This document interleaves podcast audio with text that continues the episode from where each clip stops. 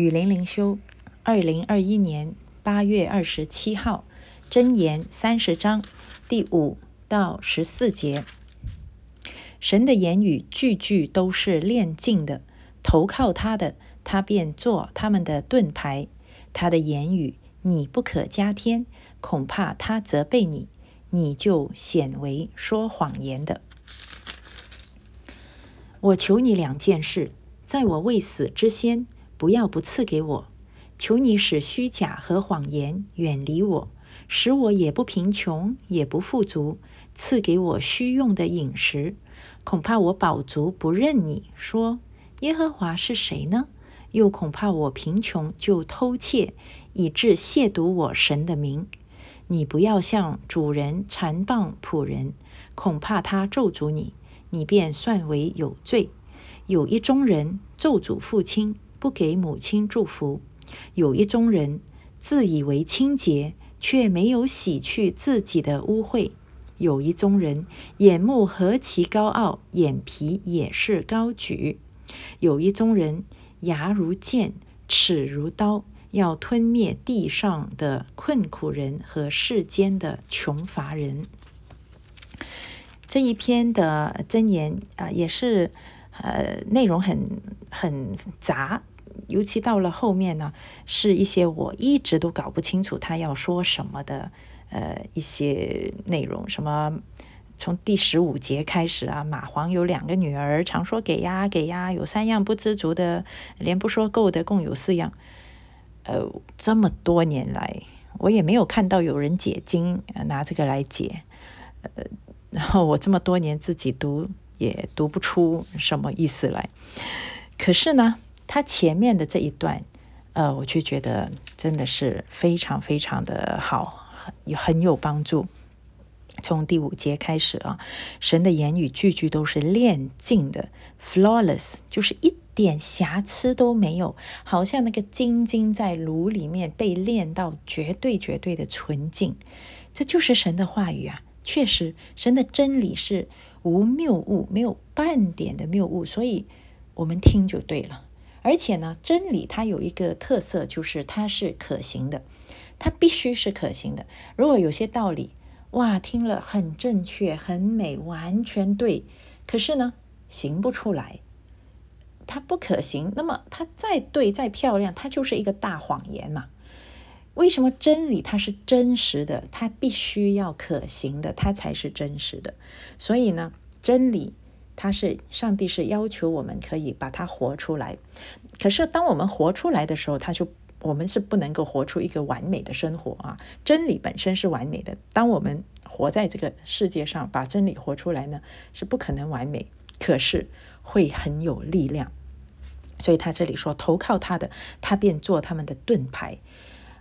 我我真的是觉得啊，嗯，在信主很多很多年，没有把神的话当一回事，真的就觉得信仰是一回事，现实生活是另外一回事，呃，所以就活得很软弱啊。那现在呢，确实是把神的话看为非常非常的宝贵，也很愿意去活出神的话。那当然，就像保罗说，我。并没有完全，我并不是已经完全啊，我也绝对没有完全。而且呢，就是越想要去活出神的话语，越感觉自己不完全，越看到自己是软弱的。可是呢，一方面越看到自己是软弱的，就越看到神的话语是很强大、很宝贵，就可以躲在这个盾牌后面，躲在这个盾牌后面抵挡什么？抵挡首先这个世界的欺诈，这个世界真是充满着谎言。还有就是抵挡自己的软弱，自己里面也有自欺性，很容易就被这个世界所骗啊！所以在这个世界上要行出神那么纯净的真理啊，就是在一个混浊的世界里面要行出神纯净的真理是多么的困难。可是神的真理本身就是自带能力，所以真的很奇妙，真的很奇妙，嗯。所以，我当我看见这句话，当我看到说神的话语是炼净的，我就觉得哇，这个炼净就很有力量。然后呢，他说投靠他的就做他们的盾牌，我又感受到那个力量。所以我就觉得，真的愿意去行神的话语的人是有福的啊，我绝对不敢夸口说，呃，我已经很圣洁了，我活出神的真理了，我绝对不敢这么说。可是我敢说，我当我愿意去这么做的时候，我就很清楚感受到神的力量，真的是像盾牌一样保护着这个软弱的我。神的言言语你不可加添，恐怕他责备你，你就显为说谎言的。对呀，既然神的话语是炼净的，是完美的，我们当然不应该加添啊。嗯，还有一些人呢，就是会嗯妄称神的名，比如说我们读圣经，一切的神的吩咐都在圣经里面。可是有些人就会说，神另外又启示我一番话语，神亲自告诉我什么什么什么。哇，这个是很危险，很危险。第一，你妄称神的名；第二，就是说。神的话语全部都在圣经里面，在现在在恩典时代，我们里面又有圣灵。那圣灵呢，不会另外又再给我们一些神的话语、新的启示，没有了。圣灵是帮助我们读圣经的时候更加明白神的话语，也更加有力量去顺服、行出神的话语。所以圣灵跟圣经是一起在我们的生命里面动工。帮助我们走出自己的软弱，克服这个世界的欺诈和行出神的话语。那我们怎么还可以加添呢？那所以，如果有人说神另外告诉我啊，圣灵又重新启示我什么什么，我我是不会相信的。OK，我会说圣经怎么说，请你告诉我圣经怎么说。你你如果要证明你自己是对的，你必须用圣经的话语来证明，而不是用你得到。你个人领受到什么新的启示？你听到神的声音，听到圣灵的呃对你直接说的话语，我都不会接受的，除非你用圣经来证明。所以在圣经以外，我们绝对不要再加添任何自己的东西了，那是非常危险的。接下来这句也很宝贵啊！我求你两件事，在我未死之先，不要不赐给我。哇，什么呢？这么重要？要。使虚假和谎言远离我。确实，我们本身就是活在虚假和谎言当中。这个世界是握在恶者手中，而这个恶者是撒谎者之父。我们从这个，你打开电视机，你打开报纸，你打开收音机，你甚至学校里面的教育，绝大部分都是谎言。即使它里面有一部分的事实，它告诉你事实。的动机也是为了赚取你的信任，好让他有能力继续欺骗你。这就是世界的真相，真的是这样。我现在终于明白了啊！呃，花了很多年的时间活在谎言里面，若不是真光的照耀，我永远不会知道原来我是活在这个世界的谎言里面的。所以，不要再相信这个世界告诉你什么，而是要相信上帝告诉我们什么。所以，真的。我们活在这个世界，我们不能逃离呀。那怎么样使虚假和谎言远离我呢？就是要进入神的真理里面。唯有依靠真理，你才可以辨识谎言。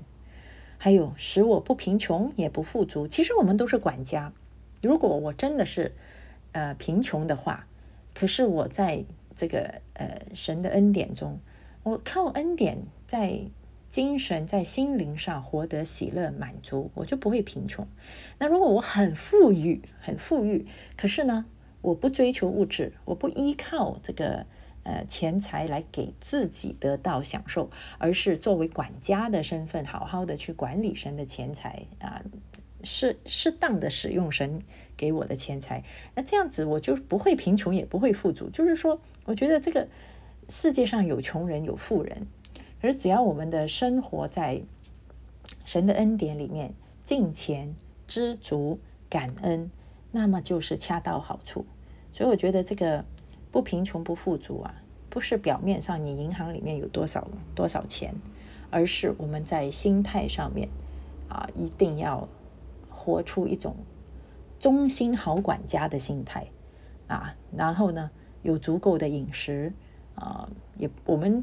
依然要活在这个世界上的，可是我们要知道，我们的饮食，我们的一切就是由神来供应的。所以赐给我需用的饮食，就像主导文说，我们日用的饮食，今日赐给我们。所以，我们我们在神的供应里面永远满足啊，快乐，然后献上感恩我觉得这样子，不管我是穷人还是富人，不管我的银行里面有多少的存款，我都是很很富足、很喜乐的啊。所以第九节说，你看我如果依靠钱财的话，我吃饱了就不认神，是吗？就骄傲了。那如果吃不饱呢？贫穷呢？